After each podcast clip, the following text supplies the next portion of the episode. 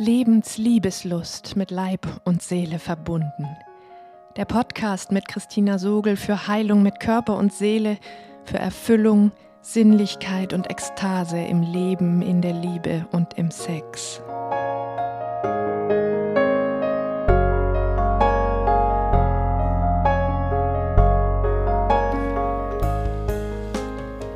Hallo, du atmendes Wesen. In dieser Podcast-Folge wirst du Zeuge eines mutigen Experiments, das dir helfen kann, tiefere Verbundenheit in deinen Beziehungen zu erleben.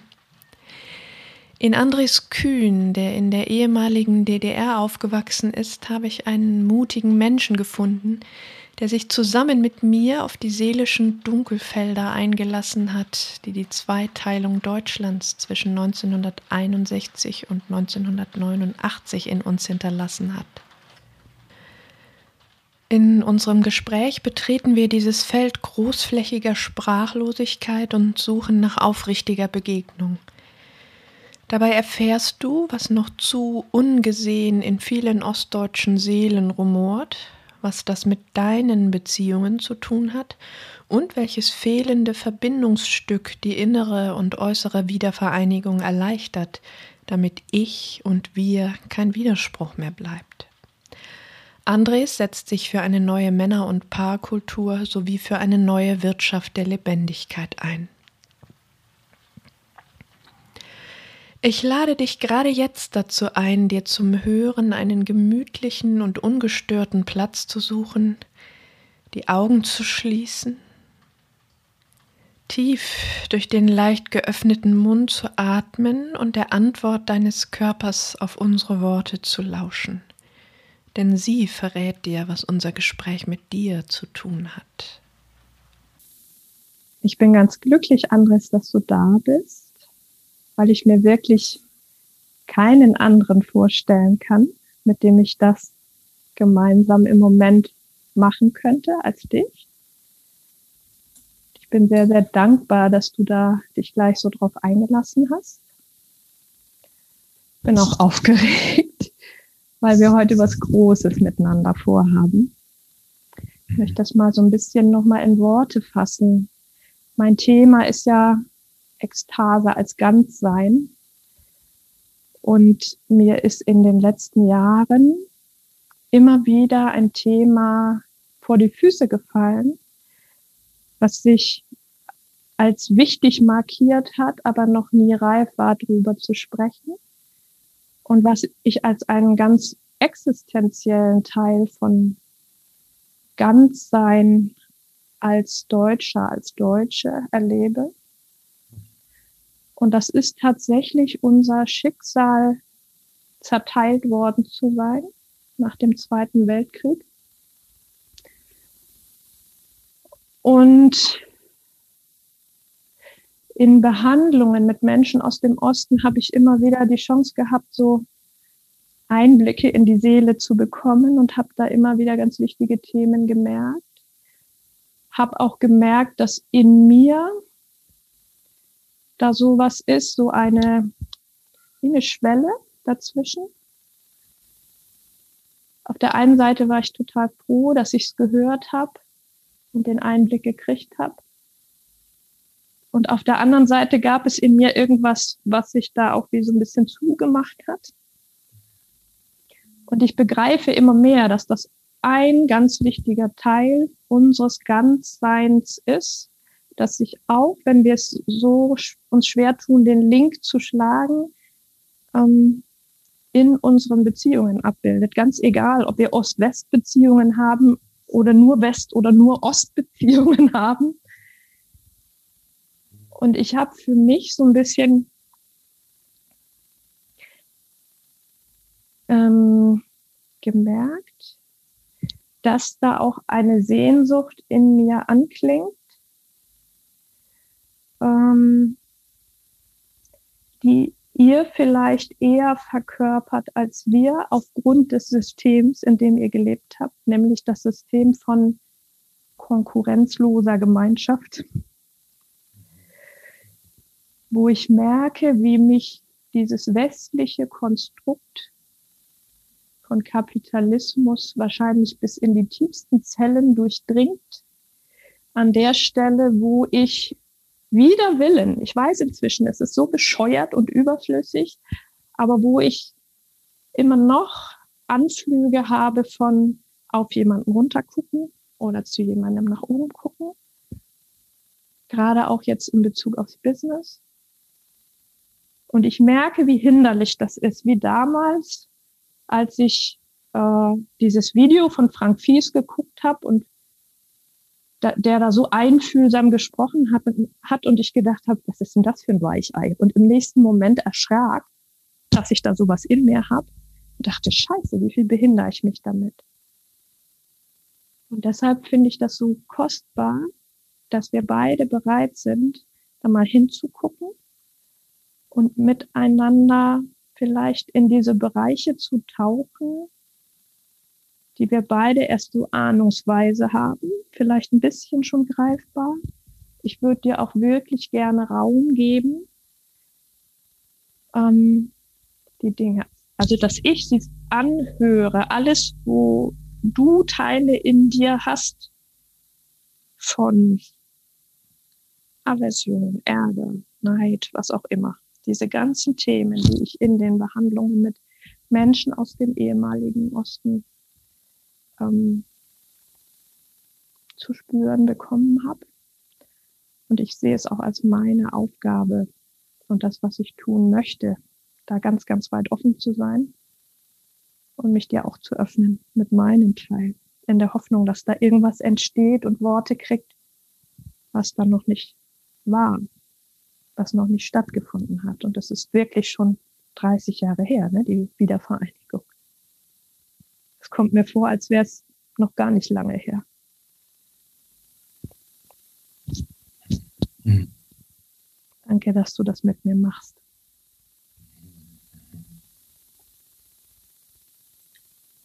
Liebe Christina, ich danke dir für den Impuls, für dein Vorangehen, um an so ein Thema zu gehen, also wo du jetzt gesprochen hast.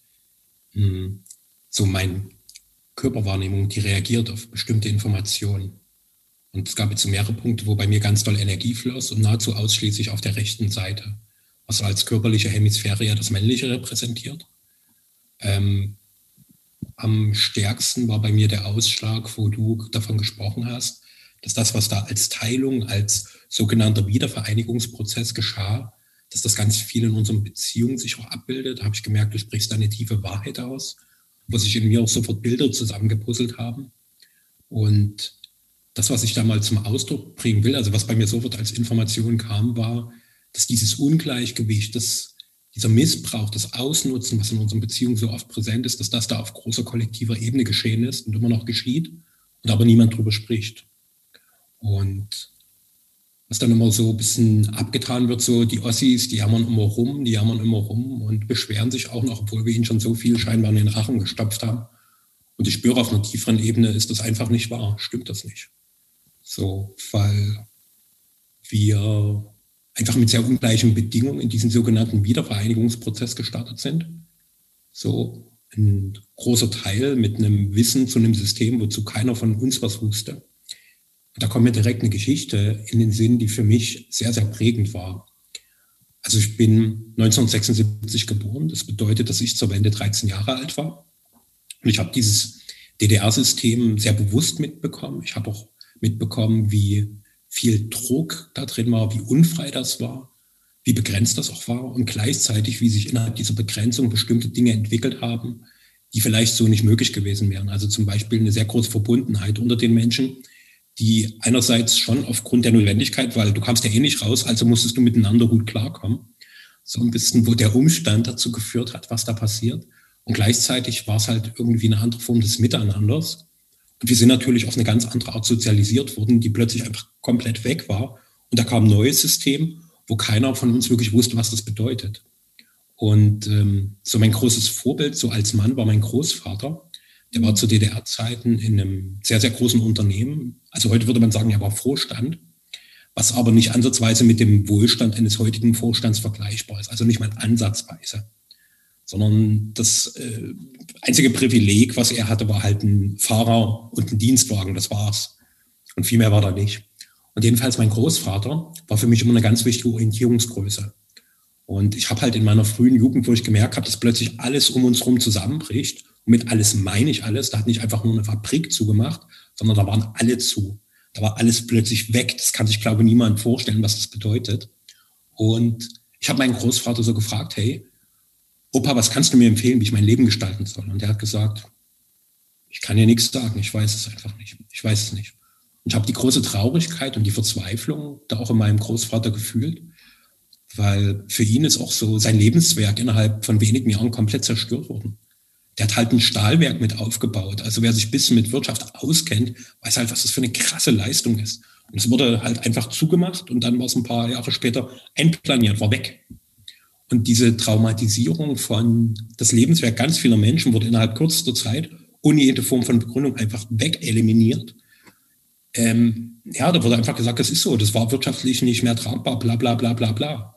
Aber dort reinzugehen und zu sehen, hey, das ist eine Lebensleistung, das ist ganz viel, was Identität begründet, was wir innerhalb von wenigen Jahren mit ultrascheinheiligen Begründungen erstmal einzementiert haben und andererseits ganz viele Werte, die es noch gab, die wurden einfach eingesaugt. Und zwar nicht von Ostdeutschen. Also die Stadt, wo ich lebe, ist Dresden. Und wenn ich gucke, wie dieser Immobilienbesitz hier verteilt ist, die Mehrheit meiner Stadt gehört keinen Menschen, die hier geboren sind. Und das ist scheiße. Das fühlt sich echt scheiße an. Mhm. Ich weiß, du lebst in Stuttgart. Stell dir vor, Großraum Stuttgart würde Ostdeutschen gehören. Fühlt sich einfach komisch an. Mhm. Fühlt sich, fühlt sich komisch an. So, weil viele in Westdeutschland waren verwundert, was deine Vermieter wohnen nicht fort. Nee, die wohnen irgendwo ganz weit jenseits von hier, mehrere hundert Kilometer von mir weg. Aha, ungewöhnlich. Nee, normal. In unseren Breitengraden normal. Mhm. Das, worauf ich da schon mal so ein bisschen hinweisen will, ist so diese ungleiche Verteilung von materiellen Werten, die extrem ungleich ist weil zu DDR-Zeiten materielle Werte hatten weniger, weil es einfach keinen Sinn gemacht hat. Und dann kamen plötzlich Menschen mit, mit großen materiellen Werten, die halt die Dinge, die es ja gab, einfach übernommen haben.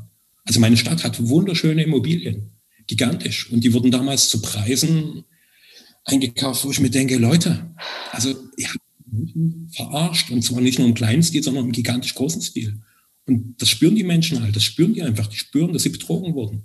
Mhm. Und deswegen brodelt es auch die ganze Zeit im Osten und brodelt gerade auch hier. Und ich bin dankbar dafür, dass es hier brodelt. Mhm. Auch wenn man immer wieder sagt, ja, die von Pegida und die von der AfD und bla bla bla.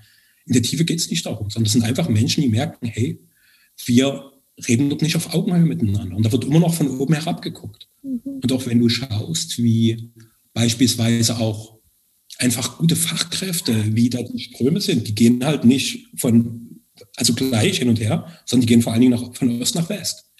So, und da ist halt ganz viel, was hier passiert, ähm, was jetzt erstmal scheinbar nur ein gesellschaftliches Problem ist, aber dadurch, dass du diesen Link in unsere Beziehung gemacht hast, habe ich einfach gespürt, da ist eine ganz tiefe Wahrheit drin, wo wir uns auch oft auf ungleicher Ebene bewegen und darüber aber nie sprechen. Mhm. So. Also wie, wie gehen wir damit um?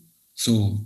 Und ähm, in mir ist da auch immer wieder, wenn ich an dieses Thema rankomme, eine ziemlich große Wut so, wo ich auch merke, die ist durchaus anschuldigend, die ist vorwurfsvoll. Mm, und eigentlich geht es nur darum, die will gehört und gesehen werden. Einfach seht mal, was da passiert ist. Und für mich, zugespitzt, bedeutet es, es war wie eine Art Kolonialisierung, nur eben, dass es politisch anders genannt wurde. Mhm. So. Also was die Treuhand macht, das kommt ja immer mehr raus. Das war eine gigantische Wirtschaftsvernichtungs- und Werte-Neuverteilungsinstitution. Das war krass. Und auch wenn ich einfach schaue, wie wichtige Positionen in der Politik, in der Wirtschaft hier besetzt sind, das repräsentiert nicht ansatzweise das, was einfach regional strukturell da ist. So, ich kann mir nicht vorstellen, dass irgendwie ein Ostdeutscher groß in Westdeutschland ganz, ganz hohe Positionen einfach mal so erreicht. Wenn ich mir angucke, DAX 30 Konzerne, Ostdeutsche in Vorstandspositionen, wenig. Und ich glaube nicht, dass das was mit Kompetenz zu tun hat, sondern einfach mit gewachsenen Beziehungen, respektive Seilschaften. Und es ist halt ein gigantisches soziales Experiment, was wir gestartet haben. Und für mich gab es 1989 diese einmalige Chance zu sagen, wir stellen mal auf Null. Und das hat man aber nicht gemacht, weil man meinte, wir in Westdeutschland, wir sind ein bisschen schlauer, wir haben ein geileres Wirtschaftssystem. Aber was schon so ein bisschen am Kippeln war, und für mich hat es dieses Kippeln, was damals schon irgendwie in verschiedenen Stellen ein bisschen absehbar war, nochmal schön ein paar Jahre nach hinten rausgeschoben. Aber kommt es eben jetzt. So, also weil die grundlegende Entwicklung des Lebens, die sagt, okay, wenn ihr noch nicht bereit seid, ein paar Jahrzehnte später bringe ich euch noch mal ein paar Gelegenheiten. Und möglicherweise sind wir gerade an dem Punkt, ja. Mhm.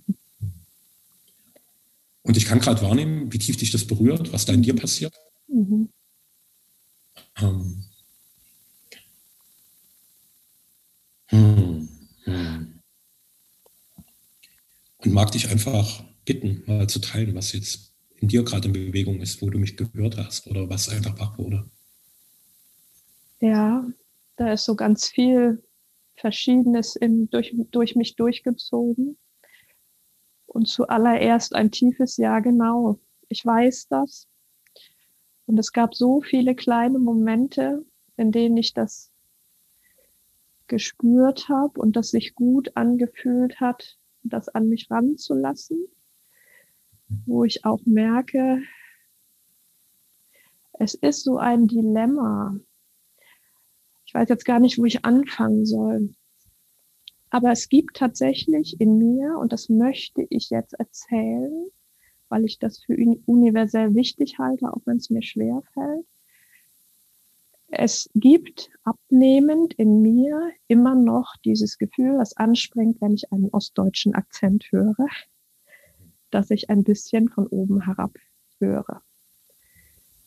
Das ist das eine und ich schäme mich dafür und ich finde es furchtbar traurig, dass das so ist. Und ich spüre Gott sei Dank auch schon diese Sehnsucht dahinter, dass es anders sein soll. Und es verändert sich auch schon. Und dann zog mir ein Urlaub mit Rainer in Ostdeutschland durch den Sinn. Wir waren da paar Tage, ich glaube vorletztes Jahr noch. Und da sind wir durch diese Gegend gefahren und haben beide spannenderweise wie eine totale Bedrückung gespürt in einer wunderschönen Landschaft da standen zum Teil auch total schöne Häuser und wir haben, wir, wir spielen ja mit dem Gedanken, uns irgendwann ein Haus, ein anderes Haus noch mal zu kaufen. Und dachten, ja, und dann haben wir auch aus Spaßeshalber dann, dann in diesen Maklerbüros geguckt und dachte, scheiße, das ist alles so billig hier.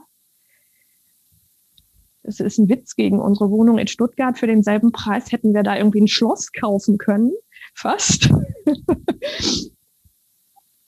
Und gleichzeitig haben wir uns dann konkret vorgestellt, wie wäre das und haben so richtig in Identifikation mit den Menschen dort gespürt, wenn, wenn wir dann dorthin kommen und das kaufen, ganz viel so. Und die, diese Angst, also ich konnte das so fühlen, gar nicht als eine Erwartung auch, aber wie so ein Gefühl, es geht gar nicht anders, als dass da all dieses anspringt. Die kommen einfach und kaufen das. das und da springen diese ganzen unterschwelligen Sachen an. Und heute Morgen mit Rainer am Tisch habe ich gesagt, ja, und vielleicht geht es darum, diese Hemmung zu überwinden, sowas zu tun und es vielleicht freiwillig teurer zu kaufen oder weiß der Himmel was und ins Gespräch zu gehen und, und die Menschen da abzuholen und zu sagen, ja, erzählt uns davon, wir wissen das und wir wollen das anders haben. Und dann was war da eben noch? Also ich habe so eine Sehnsucht von diesem Thron runterzugehen und auch was von der Verbindung zu spüren. Und der, es ist gar nicht so groß der Wunsch. Naja, doch, vielleicht wünsche ich mir gesehen zu werden in diesem Dilemma, dass wenn ich an die Stelle komme,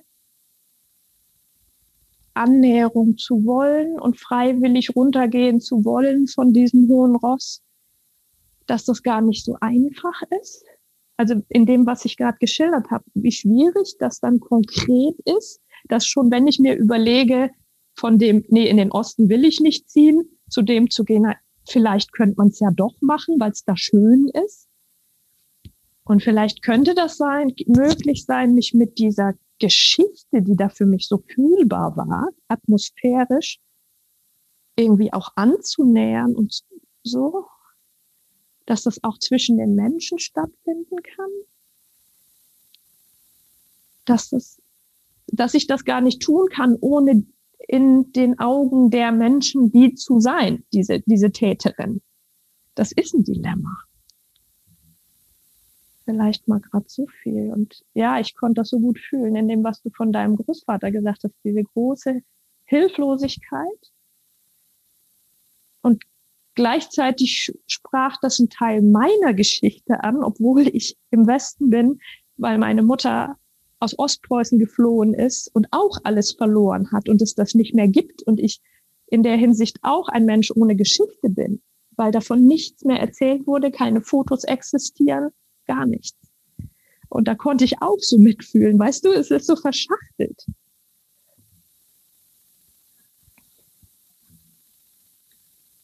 Also wo du gerade gesprochen hast, also bei mir ist dann immer so, ich, mein Bewusstsein rutscht dann wie so Ebenen tiefer. Und wenn ich mal dieses simple Ding nehme, ich gehe irgendwo hin und kaufe was.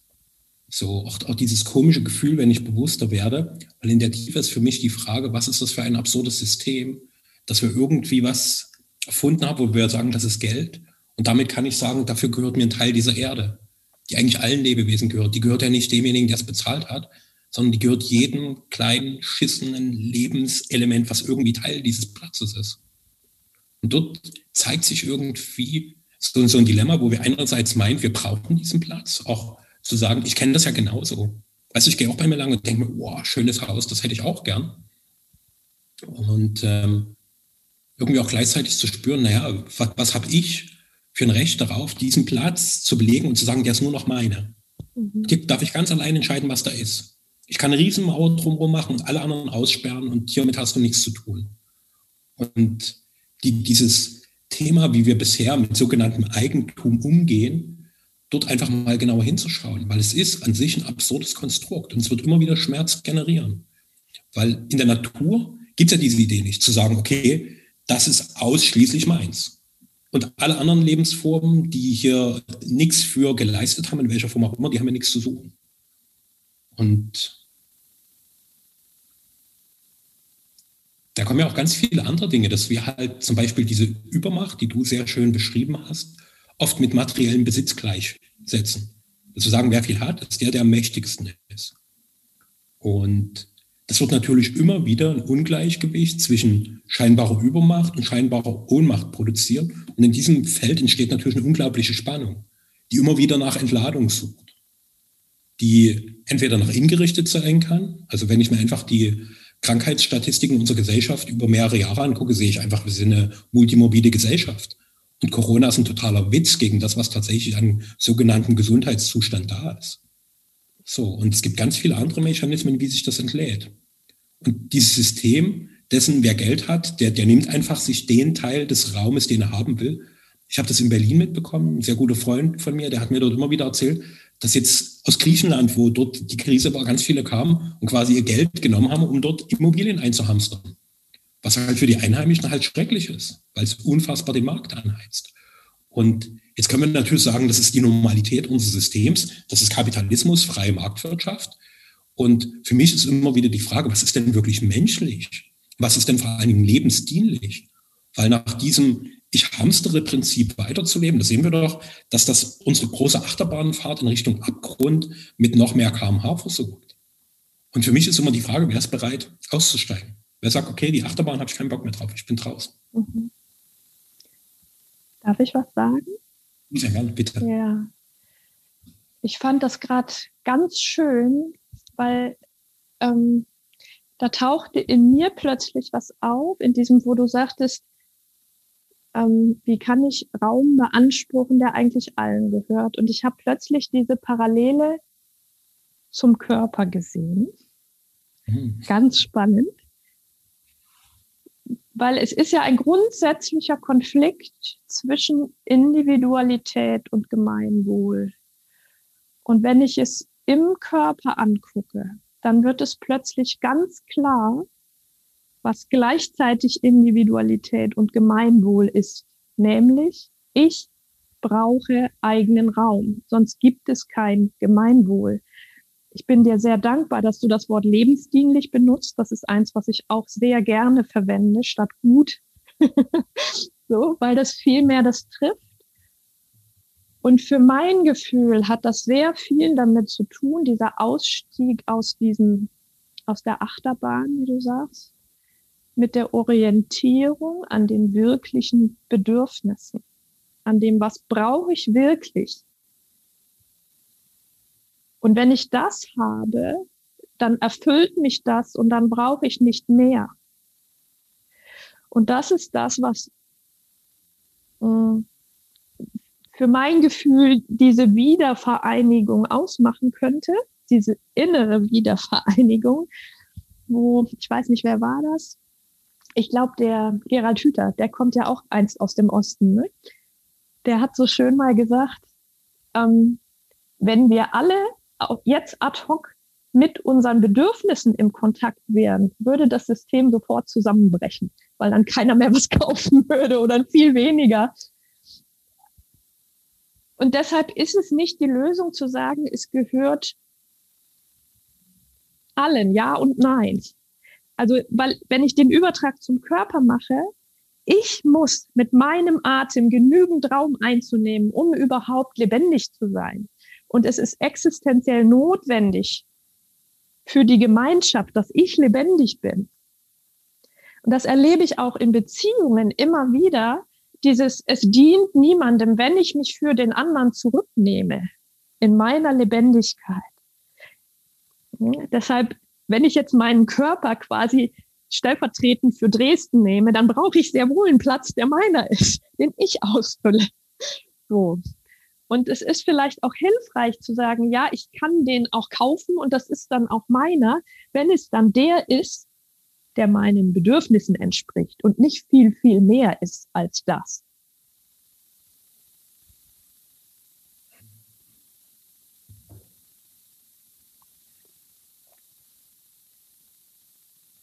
Danke fürs Aussprechen. Also auch wenn ich anfangs überhaupt nicht wusste, wohin uns diese Reise führen wird, habe ich ähm, jetzt schon das Gefühl, dass gerade dieses Komm mit dem in Kontakt, was wirklich in dir ist, was du wirklich willst, dass das ein, ja schon wie so ein erster Weg ist, wie das Ganze weitergehen kann, weil ja auch diese ganzen Diskrepanzen, über die wir gerade sprechen, ja auch irgendwie zeigen, dass ja sehr am außenorientierte Bedürfnisse sind und gerade für mich auch die, diese Phase der Wiedervereinigung, da ging es ja vor allen Dingen immer nur um Konsumbedürfnisse. Und wenn ich tiefer, tiefer schaue, ist das alles eine gigantische Kompensation. Also wo wir wahre Lebendigkeit mit äußerer Aktivität kompensieren, und zwar massiv. Und es gibt mehr und mehr Menschen, die checken das, die spüren, das ist eine totale Verarschung. Ich kann noch so viel Geld verdient haben, ich kann mir noch so viel Immobilien gekauft haben, geile Autos, geile Reisen. Innerlich kann es einen bestimmten Zustand einfach nicht erschaffen, nachdem ich mich in Wahrheit tatsächlich sehne. Ein Gefühl von Erfülltsein, von Lebendigsein, von Genährtsein, weil das mit all dieser Materie, die ich mir erschaffe, einfach nicht machbar ist. Also ich kenne einige Menschen, die jetzt nicht super, super reich sind, aber zumindest für meine Vorstellung schon richtig, richtig wohlhabend. Und davon sind die wenigsten wirklich erfüllt. Mhm. Sind oft Getriebene ihres selbst geschaffenen Systems. Wo sie zwar immer so eine Schein, Zufriedenheit vorgaukeln, aber wenn ich sie fühle, merke ich, uh, wenn du einmal aus deinem System rausfällst, puh, dann bricht aber alles zusammen. Mhm. Und ich spüre auch für mich immer mehr das, was du beschreibst, so eine, immer mehr eine Reduktion. Und da bin ich dieser ganzen Lockdown-Systematik total dankbar, weil die mir einfach gezeigt hat, ich brauche das alles gar nicht. Also ich meinte zum Beispiel immer, ich kann nicht auf dem Land leben, weil doch die Urbanität so genial ist mit den ganzen kulturellen Angeboten, die Restaurants, die Cafés, bub, bub, bub. Jetzt war es sieben Monate lang zu, hat mir wirklich was gefehlt? Nee, meine Wahrheit ist nein, mir hat nicht wirklich was gefehlt. Ich freue mich jetzt, dass ich wieder ins Restaurant gehen kann, aber ich weiß halt jetzt, für meine innere Erfüllung hat das keinen gigantischen Einfluss. Also ich für mich jetzt, sondern das sind ganz andere Dinge, dass ich beispielsweise Möglichkeiten habe, Menschen tief zu begegnen, so wie wir uns gerade begegnen. Das erfüllt mich und nährt mich wirklich. Mhm auch zu sehen, ich kann mich mit allem zeigen, was da ist. Und von dir kommt jetzt keine Wertung oder irgendeine komische Rechtfertigung, dass das ja damals alles in Ordnung war, sondern dass du mir einfach den Raum gibst, zu sagen, sei mal mit dem da, was du gerade bist. Und das ist alles. Und da spüre ich, da entsteht in mir eine Weite, die über irgendeinen Kaufprozess nie und nimmer erreichbar ist. Mhm. So, weil es immer nur wie eine Krücke ist. Es ist ein Ersatz Und wir sind halt nach wie vor eine Gesellschaft gigantischer Ersatzbefriedigung. Und Ersatz bedeutet halt immer, dass es eine tiefe Sehnsucht nach dem Eigentlichen gibt. Und je mehr ich ersetze, desto größer wird für mein Empfinden die Sehnsucht nach dem Wirklichen. Und da brauchst du Menschen, die einfach sagen, hey, das kannst du eigentlich mal ein bisschen beiseite lassen, weil das macht gar nicht so viel Sinn, sondern das, wonach deine Seele, dein Herz, dein ganzes System wirklich dürsten, das findest du eher da. Und das findest du weniger im Außen, auch wenn ich das gerade zeige, sondern das ist ein innerer Prozess. Die Welt, die dir alles geben wird, was du brauchst, ist vor allen Dingen in dir selbst zu finden. Und damit wirst du eine komplett neue Beziehung mit dieser äußeren Welt entwickeln können. Weißt du, das geht noch viel, viel weiter in mir. Das ist nicht nur, sprich das mal aus, ich gebe dir den Raum und widerspreche nicht, sondern ich fühle zutiefst, dass das so sehr zu mir gehört und dass wenn ich das wegschiebe, ich einen Teil in mir wegschiebe. Es gibt ein ganz großes Ja her damit. Es ist sowas von überfällig. Nicht nur das insgeheim zu denken, ja scheiße, so war das wohl wirklich, kein Wunder, dass da im, im Osten die ganzen Rechtsradikalen sitzen und so, die voller Neid auf die anderen sind, die auch was kriegen, sondern ich merke, wie in meinem Körper Räume aufgehen. Und ich dachte gerade, unsere unterschiedlichen Seiten haben unterschiedliche Arten von Enge im Körper. Also dieser Neid und diese, diese Wut, die machen eng und klein den ganzen Körper. Und als ich gerade so hinfühlte, in meinen Teil davon, das ist wie so ein, ich blas mich hier oben so auf, so bis hier so, so. Aber unten ist nichts. Nix. Es ist ein auf Kosten von Verbundenheit mit dem Ganzen. Es ist wie, mir fehlt ein Teil.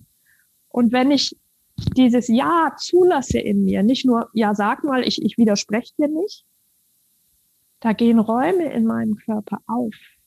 Ich denke, endlich, endlich. Mhm. Genauso wie es, ja, genauso wie es, wie Täter zehntausendmal sich nicht schuldig fühlen können, die, was weiß ich, sexuellen Missbrauch begehen oder so und das ins Kind deponieren oder in die Frau oder wen auch immer. Aber sie müssen sich einen Teil davon abschneiden, nämlich das Opfer, die, das sie waren. So, ne, das müssen sie irgendwie auslagern ist jetzt sehr theoretisch, aber lass uns da bleiben. Ich merke einfach gut für mich, das zu hören. Als wird dann Teil zu mir zurückkommen.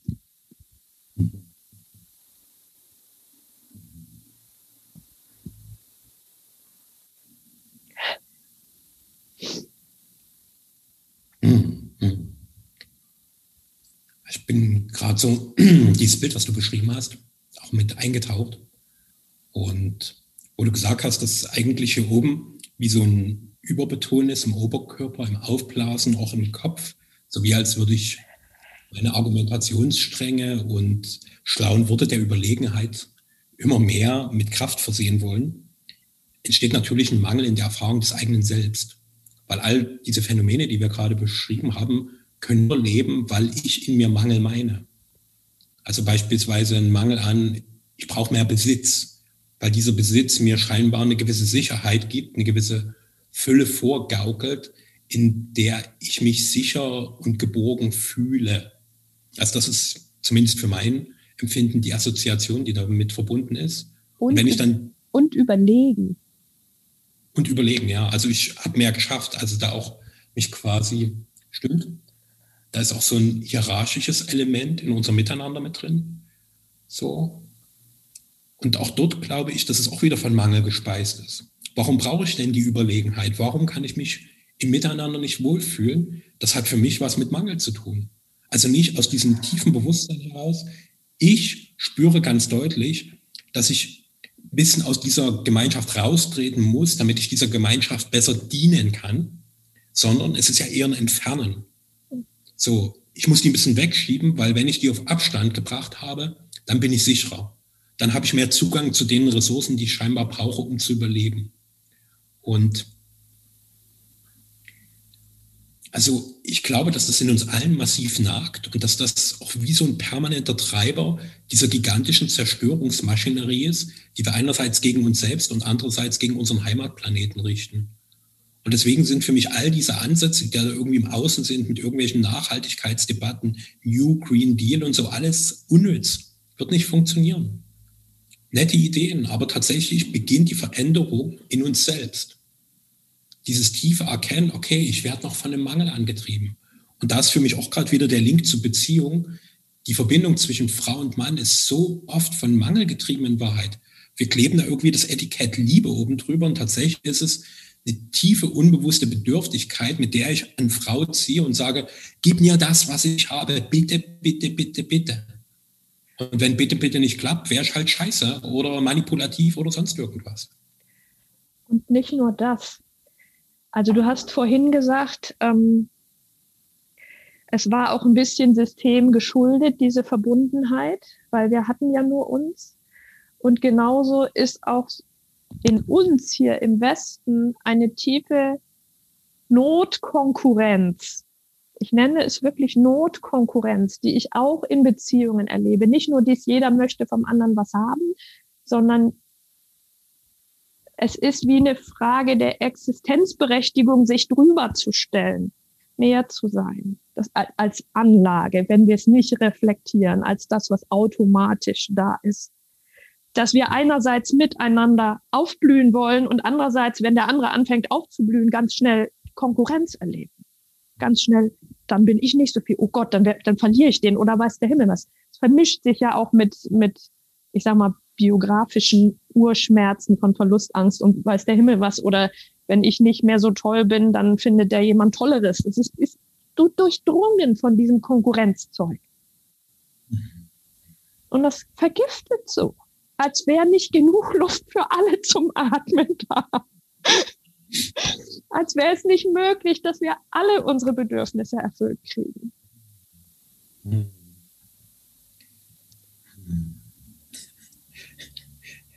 Weißt du, das geht mir auch im Sprechen so. Also wie wenig geübt wir als, als, als Kulturwesen da drin sind, dieses bisschen mehr zu sprechen in Konflikten, um eine Lösung zu finden, die die Bedürfnisse von allen Beteiligten erfüllt. Das können wir einfach nicht. Das nennen wir dann, ah, so viel Gerede, wir müssen jetzt irgendwie mal sachlich und zielorientiert bleiben. Und es ist gar nicht so viel mehr.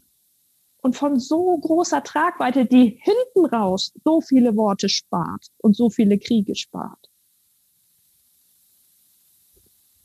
Was mir jetzt noch total wichtig ist, möchte ich echt erzählen von diesem virtuellen Gespräch, das ich mal mit einem Menschen hatte über Corona, der eine sehr für mich krasse Position bezogen hat.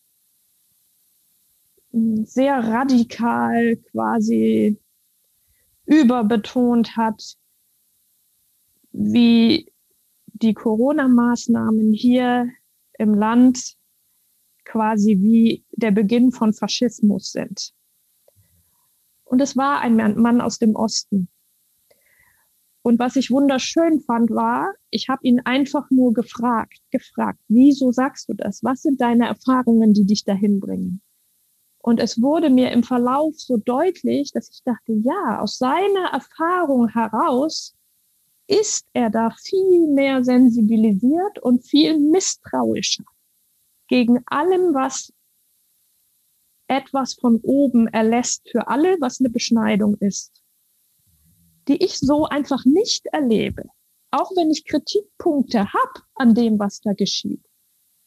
Wo ich so merke, gerade dieses Thema Corona oder auch das Thema AfD, Rechtsradikalismus, ist so zutiefst durchdrängt von diesem Konflikt, diesem Geteiltsein in Ost und West mit ganz widersprüchlichen Erfahrungen, die jeder für sich irgendwie gut, aber auch schlecht sind.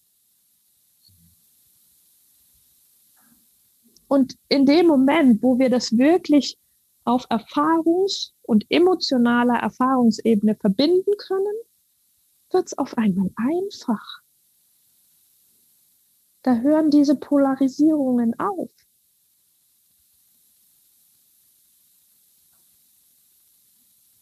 Es war für mich wichtig, das da zu erleben und auch zu fühlen. Und ich war stolz auf mich, dass ich den wirklich gefragt habe nach seinen Erfahrungen und nicht nur gesagt habe, ach, wieder so ein Idiot halt, ne, der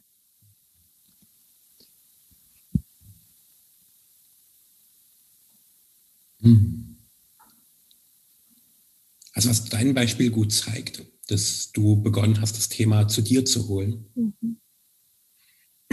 Und nicht auf dieser für mich immer abstrakten Ebene, dass wir diskutieren über irgendein Thema. Weil er hat seine Weltsicht, ich habe meine Weltsicht. Und da ist quasi, dass wir in unseren Konversationen so einen Weltsichtenkrieg miteinander auskämpfen. Und ähm, das ist aber völlig unerheblich, weil dadurch gibt es keinen Kontakt, gibt es keine Begegnung. Und da ist dieser Moment dessen, wo Menschen eigentlich in eine tiefere Verbindung kommen könnten, der ist verschenkt. Mhm. Und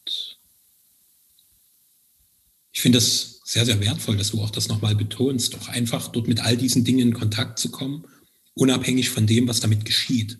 Weil wir auch immer meinen, dass wenn ich was jetzt anstrebe, brauchst schon irgendwie so eine Ausrichtung, eine Absicht, ein gewisses Ergebnis, was aber auch immer nur so ein Abhaken von inneren kleinen Etappen ist, die ich mir irgendwie gesetzt habe. Aber so entsteht nichts Neues, weil mein Verstand eigentlich nur eine Reproduktionsmaschine des bereits Gewesenen ist. Das wirklich Neues, wenn, so wie du gesagt hast, hey, anderes, ich spüre, das Thema ist dran, lass uns mal darüber sprechen und lass uns einfach gucken, wohin es uns führt. Wenn wir eben keinen Plan haben, wenn wir eben nicht sagen, ah, komm, wir reden über die, die, die Themen und dann kommen wir dort an dem Ende dort raus. Sondern zu sagen, wir gehen ganz bewusst da rein, um zu schauen, wie entsteht was, was Berührung ermöglicht und das bedeutet vor allem Berührung in mir selbst. Und auch zu erkennen, dass Themen, die mich berühren, immer was mit mir zu tun haben. Völlig egal, was es in mir berührt. Und diese Erfahrung der eigenen Ohnmacht angesichts von übergeordneter Autorität mit totalitärem Charakter, da hatten Ostdeutsche einfach viel krasse Sachen erlebt in den letzten Jahrzehnten. So, und auch dort finde ich halt, also ich habe die ganze Zeit gefühlt, also ich bin ja nun hier in Dresden, wo viel über Pegida diskutiert wurde und wo sich plötzlich auch die ganzen Gutmenschen erhoben haben und erzählten von ihrer Weltoffenheit und Toleranz und wo ich sofort merkte, das ist doch scheiße, was ihr da erzählt, das stimmt doch hinten und vorne nicht. Also wenn ich mir einfach mal diese Situation hervorkrame, die mir meine Großmutter erzählt hat, dass nach dem Krieg, wo die ganzen Flüchtlinge aus den Ostgebieten hier ankamen, einfach an der Wohnung geklingelt wurde, geguckt wurde, aha, sie haben vier Zimmer, Sie nehmen jetzt bitte nur noch eins, in die anderen drei Zimmer kommen neue Familien, weil wir Wohnraum brauchen. Nehmen wir an, diese Situation wäre jetzt wieder da. Dass einfach hier bei uns in den schönen Villen einfach mal geklingelt wird, gesagt wird, ach übrigens, wir haben festgestellt, Sie haben 20 Zimmer. Vier dürften für Ihre kleine zweiköpfige Familie reichen. Rest werden wir mal ein paar Migranten einquartieren. Bin ich mir sehr, sehr sicher, dass die, die vorher so laut von Toleranz und Weltoffenheit geschrien haben, garantiert nicht mehr dabei sind. Wo ich einfach gemerkt habe, wie verlogen das ist. Und wie uns ein derartiger Diskurs, wo bestimmte Meinungen konsequent verteufelt und ausgegrenzt werden, noch mehr in diese Erfahrung von Getrenntheit reinführen und dieses Spannungsfeld von Ohnmacht und Übermacht mit neuen Impulsen befeuern. Und da ist der Weg, den du für dich individuell wählst, für mich der viel stimmigere, zu sagen, okay, ich öffne mich für dich und lass mich von dem berühren, was du erzählst. Weil in dieser Berührung entsteht eine tiefere Verbindung zwischen uns, die eine Magie und eine Wirkung entfalten wird, die weit über das hinausgeht, was ich verstandesmäßig begreife. Hm. Weißt du, ich hatte gerade wieder einen ganz neuen Gedanken mit dem Gefühl dazu. Ich habe plötzlich so eine Parallele zum Patriarchat gesehen, in der Form, als dass die Männer da scheinbar die Gewinner sind und es jetzt bei dieser Thematik wir im Westen scheinbar die Gewinner waren und letztlich wir aber alle Verlierer sind. Wie ging es noch weiter gerade? Das war so ein tiefes Gefühl von, ah, von diesem Moment von Verachtung, was da in uns Westlern ja irgendwie liegt, in dieser, äh, diesem uns erheben, dass da wirklich eine Angst davor ist, diese Erfahrungen, die ihr gemacht habt, an uns ranzulassen. Wirklich an uns ranzulassen. Gerade dazu, dass du erzählt hast, dass du hast jetzt selber nur gesagt, schreckliche Erfahrungen oder krasse Erfahrungen. Und ich kann die ja so ein bisschen füllen aus meinen Erfahrungen mit den Patienten und mit dem, was ich mich einfach eingefühlt habe, aus dem Wissen, was ich nun mal schon habe. Das ist gar nicht so furchtbar viel. Dass ich denke, ja, das ist dasselbe mit, wenn ich als, als was für ein Täter auch immer mich auf das Opfer einlasse, auf das Erleben vom Opfer und wirklich bereit bin, das Krasse zu fühlen, was ich da angetan habe. Also ich, ich persönlich bin es ja nicht, aber dieses immer nebeneinander. Auf der einen Seite bin ich als ich ja nicht schuldig, nur solange ich halt mit weiter verachte und wegschiebe, da bin ich verantwortlich. Aber auch wirklich diese Erfahrungen, die andere Menschen euch zugemutet haben und die das für euch bedeutet hat, an mich ranzulassen, in aller Tiefe. Ja. Und ich bin froh, dass es diesen Teil Geschichte von mir gibt, mit meiner Flüchtlingsmutter aus dem Osten, die mir das leichter macht.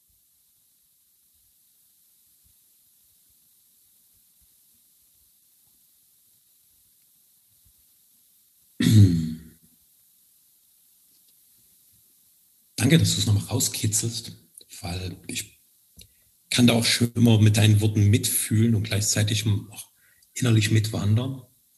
Und dieses Überlegenheit-Ding, das ist ja völlig normal in unseren Beziehungen. Also ich merke das bei mir, wenn ich mit einem Menschen rede, dass ich für mich, wenn ich ganz ehrlich mit mir bin, sehr schnell versuche, in dem Gespräch wie ein bisschen unter der Begegnung der, der Machtvollere zu sein. Also ich kann gut kommunizieren, ich habe einen ultraschnellen Geist, ich erfasse Zusammenhänge super schnell. Das ist halt mein Machtinstrument. Mhm. Und inzwischen fühle ich auch meistens noch, was in der Tiefe des Menschen abgeht. Juhu, sind natürlich große, starke Waffen, die ich da habe. Und letztlich verstecke ich dahinter nur meine eigene Unsicherheit. So meine große Sehnsucht nach wirklicher Nähe und gleichzeitig meine Unfähigkeit, die in verschiedensten Kontexten zu erschaffen. Und die große Traurigkeit, die damit entsteht. Und bei mir ist vor allen Dingen ganz präsent bei Männern. So. Dieses wirklich mit Männern verbunden sein. Andererseits gibt es eine unfassbare Sehnsucht in mir. Und gleichzeitig ist, ist da nur ein gigantisches Fragezeichen, wie soll denn das bitte gehen? Wie soll denn das bitte gehen? Und dieses, die, diese Unfähigkeit, die, diese vermeintliche, die da da ist, weil der Weg noch nicht sichtbar ist, kompensiere ich halt mit verschiedensten kleinen Überlegen, Überlegenheitsmechanismen. So, wo ich halt immer wieder versuche, Kontrolle über die Situation zu bekommen. So, weil ich in der Tiefe mich vor dem Leben und vor der Intensität Moments fürchte. Mhm. Genau, du sagtest das vor eben irgendwann so, ähm, warte, jetzt ist es weg. Ähm, dieses Moment, wir versuchen dann immer hier oben auf Weltanschauungsebene zu reden ähm, und Lösungen zu finden. Und zwar, weil in dem Moment, wo wir uns auf das Tiefere einlassen, das erstmal einfach bedeutet, uns auf totale Ratlosigkeit, totale Verunsicherung einzulassen und das sabotiert Lösungen im ersten Schritt. Mhm. Das nimmt uns das Moment von Kontrolle. Mhm.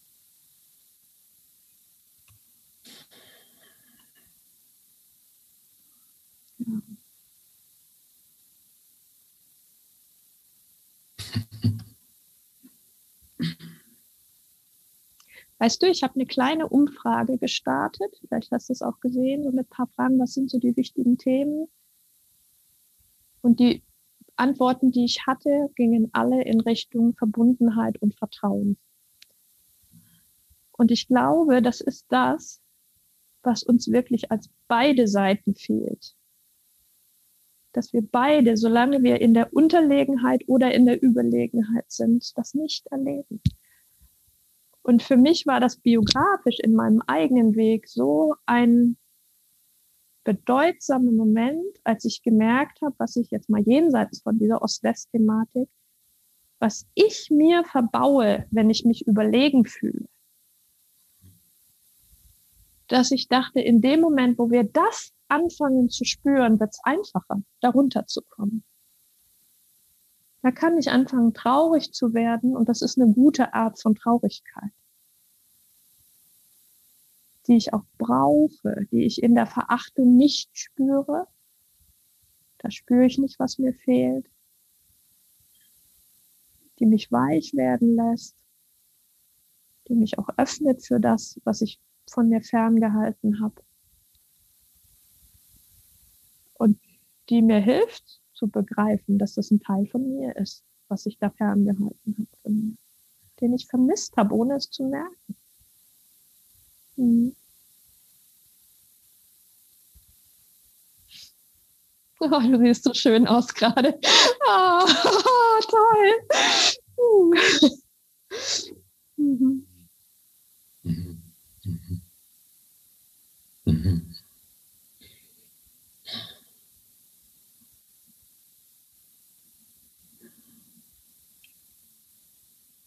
Also für mich das jetzt auch nochmal präsenter, so diese so große Einfluss dieses Kontrollbedürfnisses, das Leben irgendwie kontrollieren zu wollen. Und auch zu sehen, wie, wie, wie eng das sofort macht. Also ich spüre richtig, wie mein ganzes System so Spannung reinschießt. Und dieses, in Wahrheit weiß ich es einfach nicht. In Wahrheit kann ich es tatsächlich nicht kontrollieren. In Wahrheit ist Leben immer wieder ein permanentes Anvertrauen an jeden neuen Moment. So, weil egal wie viel ich da vorab spekuliert und konstruiert habe, ich werde es nie vorhersehen können. Ich habe vielleicht manchmal eine Ahnung, das kommt mehr und mehr. Und auch diese Ahnung ist irgendwie wie so ein tieferes Reinsinken in dieses Getragensein des Lebens. Und dort dieser große Übergang aus dem, ich kann doch nur so leben, indem ich versuche, es irgendwie kontrollierend zu gestalten in ich löse diese Kontrollmechanismen mehr und mehr auf, ich durchschaue die immer mehr, ich gestatte mir immer mehr Berührbarkeit, Nahbarkeit, die gleichzeitig der Weg ist, um wirklich in Verbindung zu kommen. Ja, nicht nur mit anderen Menschen, sondern genauso mit allem, was an Leben überhaupt da ist. Zu fühlen, wie schön das ist, dass jetzt gerade der Sommer beginnt. Und das geht nur, wenn ich es wirklich fühlen kann, wenn mein fühlbares Wesen immer mehr Offenheit bekommt.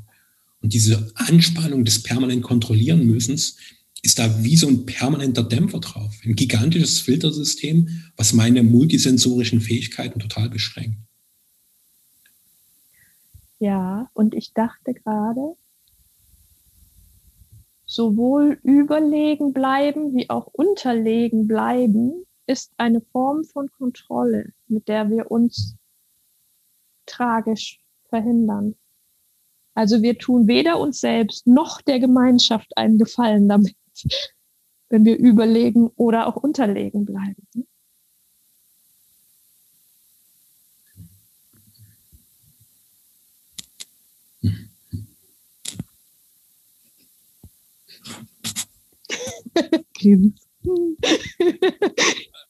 Faszinierend, weißt du, weil über unseren Exkurs wurde mir deutlich, dass obwohl es so unterschiedlich wirkt, in der Tiefe wird es genau von denselben Impulsen gespeist die Idee von Überlegenheit und von Unterlegenheit hat genau das Gleiche in der Tiefe und erschafft genau das Gleiche, auch wenn das eine scheinbar besser aussieht als das andere. Es ist eine fucking Illusion. Beides Ohnmacht. Ja, beides Ohnmacht. Beides Mangel. Mhm. So, ja, beides Defizit, beides Anspannung. So nur, dass bei dem einen die Anspannung ein bisschen besser ertragbar ist, weil vermeintlich bestimmte Dinge schneller greifbar sind, als bei dem, der unterlegen ist. So. Boah. Puh, puh, puh. ja. Boah. Hm. Hm. Wir, haben jetzt noch, hm. wir haben jetzt noch ein paar Minuten. Mhm. Fühlt sich auch für jetzt relativ rund für mich an. Wie geht's dir? Sehr. Also bei mir war jetzt noch irgendwie so das Bedürfnis, wie so eine Perspektive zu geben so, weil wir haben jetzt so eine kleine, kompakte, einstündige Forschungsreise aus kollektiven biografischen Erfahrungen hin. Was zeigt uns das auf tieferer Ebene? Was lehrt uns das über die Verbindung mit uns selbst, die Verbindung in unser Miteinander und die Punkte, wo irgendwie einfach ein weiteres Wachstum möglich ist, was aber eher ein inneres und ein Wachstum an Verbundenheit ist.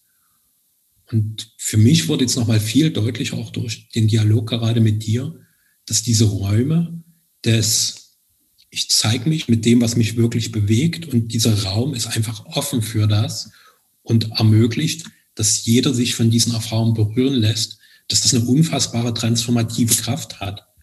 Auch wenn es von außen erstmal vielleicht nur wie, die quatschen da nur. Aber diese Qualität von, ich hole das wirklich zu mir und beobachte einfach, was es in mir bewirkt, ohne damit in Aktivität zu gehen, fühlt sich für mich wirklich so an wie, ja, wie du es gesagt hast, wie so ein Freischalten bisher verschlossener Räume. So als würdest du dort einen gigantischen Generalschlüssel in die Hand bekommen, wo du Raum für Raum in dir aufschließen kannst und bisher gebundene Energien, ungelebte Erfahrungen, weggesperrte Anteile einfach zum Teil deines Wesens machst und natürlich mit jedem Teil, der da wieder dazukommt, dein Grad an Lebendigkeit permanent erweiterst. Mhm. Und dieses innere Wachstum an Lebendigkeit bedeutet gleichzeitig, dass im Außen immer mehr Bedürftigkeiten abfallen. Weil wenn so viel Leben in mir ist, muss ich im Außen immer weniger Pseudo-Lebendigkeit konsumieren. Das ist einfach nicht mehr notwendig. Mhm. Hm. Das war bei mir noch da. Ja, bei mir ist auch noch was da, das schließt da wie an und schließt auch gleichzeitig für mich ab. Für mich war es auch ein ein erstes kompaktes Eintauchen und ich habe eine große Sehnsucht, dass wo wir jetzt noch weitgehend auf Überschriftenebene waren, so ein paar Erfahrungen mal eben benannt haben und mal eben Namen für bestimmte Gefühle gefunden haben, dass ich das sehr gerne nochmal mit dir machen würde und dir unendlich dankbar wäre, wenn du dich darauf einlässt, tiefer zu fühlen und das mit mir zu teilen. Mhm. Also bei mir gibt es ein Ja, ich spüre sofort, wow, da steigt direkt Aufregung auf, weil ich mhm. eine, also eine gefühlte Vorahnung habe, was das bedeutet. Mhm. für mich selbst und in mir ist aber auch dieser ganz tiefe Wunsch, ich will wachsen. Mhm. Und wenn da Menschen sind wie du, die einfach sagen, hey, ich habe auch voll Bock drauf, einfach zu spüren, da ist sofort inneres Ja, auch wenn eine Aufregung ist, auch wenn ich denke, puh, das hatte ich vor jetzt auch schon. ja, das, das wird aber eine andere Kraft haben, das ahne ich schon. Mhm. Ja, da kommt deutlich mehr Hu. Mhm. Kann auch schnell Wow werden. Ja. Mhm. Also von mir hast du ein volles Jahr. Danke. Schön. Danke mhm. dir. Mhm. Wirklich tausend Dank, dass du mhm. dieses Experiment mit mir gemacht hast und noch weitermachen magst. Mhm. Mhm. Ich feiere uns dafür. Uh. hm. Hm. Hm. Danke dir. Ja. Hm. Bis zum nächsten Mal.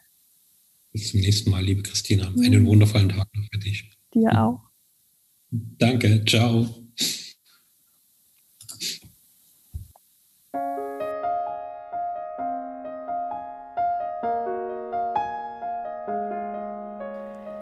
In dieser Podcast-Folge hast du erfahren, was noch zu ungesehen in vielen ostdeutschen Seelen rumort, was das mit deinen Beziehungen zu tun hat und welches fehlende Verbindungsstück die innere und äußere Wiedervereinigung erleichtert.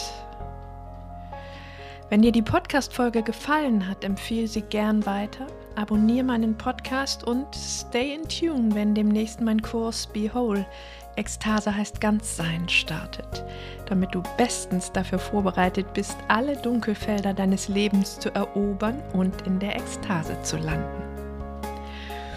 Und nun lass uns zusammen mutig sein, Lebensliebeslust entfachen und ekstatisch werden.